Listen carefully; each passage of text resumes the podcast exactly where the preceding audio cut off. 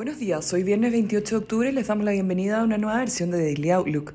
El tipo de cambio abre 942 pesos en línea con el cierre del día de ayer y continuando con su tendencia a la baja a esta hora, a pesar de la caída del cobre y el menor apetito por riesgo en las bolsas globales tras el reporte de resultados de las gigantes tecnológicas.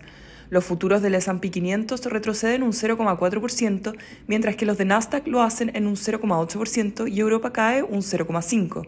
Asia cerró con fuertes bajas impulsadas por China y Hong Kong, cayendo un 2,47 y un 3,66% respectivamente. Las tasas del bono del Tesoro americano rebotan sobre el 4% a 10 años hoy.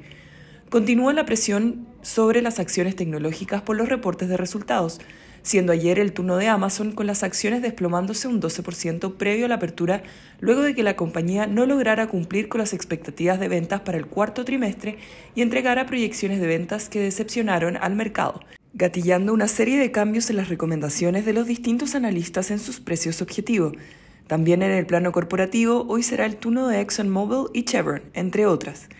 En el plano económico, hoy a las 10 y media se publicará el PCE Deflator en Estados Unidos, la medida de inflación preferida de la Fed, en donde se espera que se acelere en septiembre hasta 5,2 desde 4,9% en la parte subyacente, mientras que la inflación general se aceleraría desde 6,2 hasta 6,3%. A la misma hora se conocerá el ingreso y gasto personal de septiembre.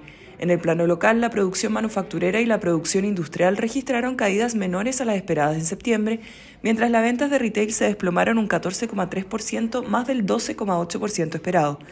El tipo de cambio abre 942 y transa la baja a esta hora, desacoplándose del resto de las monedas y el dólar a nivel global. Técnicamente los soportes estarán en 938 y luego en 932, mientras que al alza las resistencias serán 944 y luego 952.